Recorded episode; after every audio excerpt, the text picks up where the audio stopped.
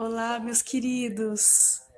Sejam bem-vindos a esta casa. Sejam bem-vindos a este podcast a bordo da gente. Como que vocês estão? Como que vocês passaram a bordo de vocês nesses últimos dias em tempos tão desafiadores, não é, gente? É tanta coisa acontecendo para todo mundo como eu falo com muitas pessoas o tempo todo, a gente vai pegando uma amostragem do que está acontecendo. E para todo mundo tá um turbilhão de muitas situações, de muitos movimentos. E daqui sempre chegam muitas notícias, e notícias tristes às vezes, né? E parece que elas estão ficando cada vez mais frequentes são os amores de alguém que parte, os afetos de alguém. Não tem como não se emocionar. A gente tenta se colocar no lugar, mas consegue chegar um pouquinho só. Às vezes o que dá para fazer é chorar junto. É muito difícil, gente. São tempos bem complexos e não dá para ignorar essa realidade das coisas que estão acontecendo nessa pandemia, das mortes, do clima social e político. Isso a gente falando só de Brasil, né? E é muito interessante isso, porque é, não dá para disfarçar ou negar ou fingir que não está acontecendo. Ah, eu vou só pensar positivo e é isso. E isso acaba sendo uma fuga, acaba sendo tóxico, né? Esse tipo de pensamento. Porque não é a questão de você negar a realidade das coisas, mas poder conviver com ela de uma maneira expansiva, desperta, presente, amorosa. E de tantas informações, de tantos conteúdos que chegam aqui para mim o tempo todo, um deles, nesses últimos dias, foi um presente.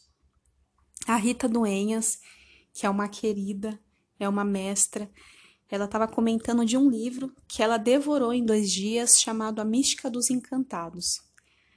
Eu falei, peraí, encantados? Eu não escuto essa palavra há muito tempo. E eu tenho um termômetro, gente, que é aqui, ó. É no peito, é no coração. O negócio bateu aqui, disparou, senti uma coisinha aqui. Eu preciso buscar saber, preciso buscar botar reparo. E fui atrás do Instagram do Marcos, querido, que foi quem escreveu esse livro junto com a Maria Toinha, e disse que queria o livro e também participar de um encontro que eu fiquei sabendo pela Rita que eles fariam online, no domingo às 11 horas. Fiz a inscrição, já que eu não sou besta nem nada, conversei com ele e no domingo às 11 horas eu estava lá, nessa sala, podendo ver os rostinhos dos dois. Ah, gente. o que é a Maria Toinha? A Maria Toinha é uma senhora de 82 anos, se eu não me engano, que mora lá para as bandas do Ceará, nos interiores do Ceará. Maria Toinha é preta, é nordestina, pescadora, contadora de histórias, mãe de santo. E o seu neto, o querido Marcos, é escritor, poeta, é um jovem com uma alma, com um espírito muito antigo, muito velho. E ele contava que teve uma época que a Maria Toinha ficou muito doente. E ela ficou triste porque ela achava que ela ia ir embora, ia partir, e esses saberes, esses casos não seriados, isso se perderia, se perderia esses saberes tão preciosos. Mas o Marcos, sabendo da missão que tinha, reparou e começou a documentar tudo isso em livros, em textos, para que essa memória ficasse viva, para que esses saberes não se perdessem. Perguntei em dado momento desse encontro online para o Marcos o que seriam os encantados, quem, quem são os encantados? E ele comentou que os encantados é o mistério, a ciência dos encantados. Os encantados são seres que vivem em outras dimensões. É o plano espiritual. São as entidades, são seres da água, da terra, do ar, do fogo. São seres que sopram no ouvido da Maria Toinha os rezos, que passam as orientações, os aconselhamentos e guianças que ela passa para aqueles que chegam até ela. Maria Toinha, junto com Marcos, comentava do trabalho que foi feito. Trabalhou durante muito tempo, gente. Imagine trabalhar com banda há 40, 50 anos atrás, sofrendo todo tipo de perseguição, perseguição que hoje parece que se aumentou. Marcos comenta dessa cruzada que está sendo realizada junto às crenças, né, os dogmas de matriz religiosa, de matriz africana. E já isso já existia. Falavam para Maria Toinha que ela fazia o mal. Mas ela dizia: "Como que eu faço mal se eu só falo de Deus e dos santos?" Olha a sabedoria dessa mulher, gente. E era um conteúdo tão precioso que eu não sabia se eu ria, se eu chorava, se eu me emocionava. Teve uma hora que ela começou a cantar alguns dos rezos dela, e mesmo à distância, lá nos interiores do Ceará, a gente conseguia sentir. É como se essa energia passasse o nosso corpo.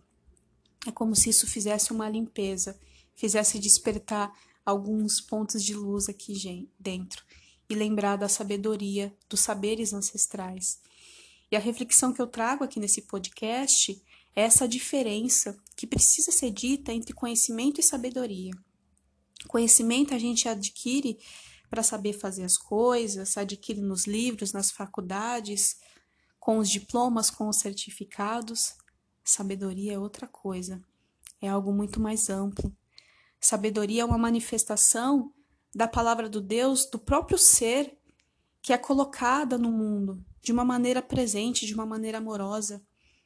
E para ser sábio, como Maria Toinha, ela não é estudada, não fez os, as faculdades, não é doutora de nada, a não ser da vida, a não ser da conexão natural, muito orgânica com esse plano espiritual, com os saberes da terra.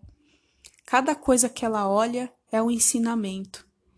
Ela consegue traduzir, se comunicar com todas as coisas. Ela sabe que Deus está em tudo e ela se comunica com Ele o tempo, o tempo todo.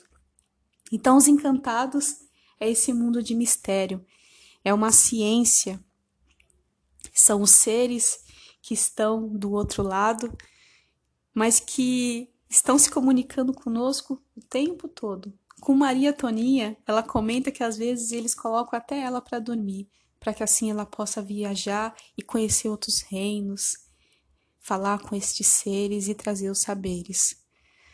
Imagina, gente, o tanto de pessoas já ajudou. Nessa sabedoria, na simplicidade dela, ela comenta que todo o trabalho que ela fez, ela fez de forma caritativa. Não cobrou um centavo. Olha isso. Então, a reflexão desse podcast em relação a conhecimento e sabedoria é algo que eu venho pensando há um tempo e com Marinha Toninha isso se fortaleceu ainda mais. Da busca da sabedoria, para que isso não seja algo renegado, como tantas outras coisas que são extremamente importantes e a gente vai deixando para lá. Então, dentro do nosso sistema e da nossa sociedade, a gente precisa ter um diploma, a gente precisa saber fazer as coisas para que para que as coisas fluam e não tá errado isso. Mas a sabedoria é outra coisa, gente. Sabedoria de fato é o que a gente leva com a gente. É uma forma natural de comunicação com a vida, com as outras pessoas. A sabedoria, ela vem junto com a maturidade, ela vem junto com o estado de presença, ela vem junto com o amor. Conhecimento sem sabedoria é vazio, é só conhecimento. Só cria, cria coisas frias e sem muito, muito propósito. Então busquem a sabedoria, exerçam a sabedoria. Encontre seres como a Maria Toinha Busquem o conhecimento que é ditado nesses livros, mas absorvam, sobretudo, a essência da sabedoria que está por trás disso. Ah, meus amados, eu fiquei tão encantado com estes saberes e por conhecer esses dois que já já tô aí ansiosa esperando que meus livros cheguem para que eu possa adentrar ainda mais esse mundo. Para que através, né, desses livros, estes saberes não se percam, essa sabedoria não se perca. Há um ponto muito interessante de trazer nesse podcast também em relação aos nossos anciões, né? Há também um movimento de negação do velho, do antigo, daqueles que vieram antes. E toda vez que eles partem, né, fico tô muito emocionada agora. É como se uma parte preciosa fosse junto.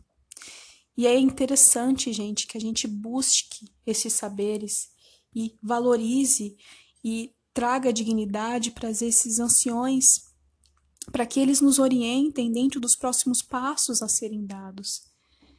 Desperdiçar isso é desperdiçar joias, é colocar no ralo as joias mais preciosas que a gente poderia encontrar. Então, essa é a reflexão desse podcast misturada com caos. E para finalizar, eu vou trazer aqui um texto lindo feito pelo Marcos, inspirado pelas palavras de Maria Toinha. Vamos lá. Houve um tempo no qual foi mais fácil me fazer como as árvores. Foi no tempo em que morei na lavagem. Tanta doçura havia naquelas estradas de terra. Lembro-me do caminho das caraúbas, onde sempre encontrava minha amiga Felicidade. Pois ali eu cheguei a acreditar que sou nascida do mar, de flores amarelas. Tudo ganhava qualidade de segredo naquele lugar. As árvores eram forjadas nas profundezas das águas, bebendo de suas forças. Foi na lavagem que aprendi que aquilo que se leva também se traz. O que se traz certamente um dia será levado e se tornará mistério. O segredo para quem nasce nas águas é um sintoma de primavera. É que depois o florescimento inunda o mundo. A primavera é a forma misteriosa de o mar habitar a terra, sempre através das árvores, suas belas filhas. Gratidão, meus queridos. Até a próxima terça. Cheiro!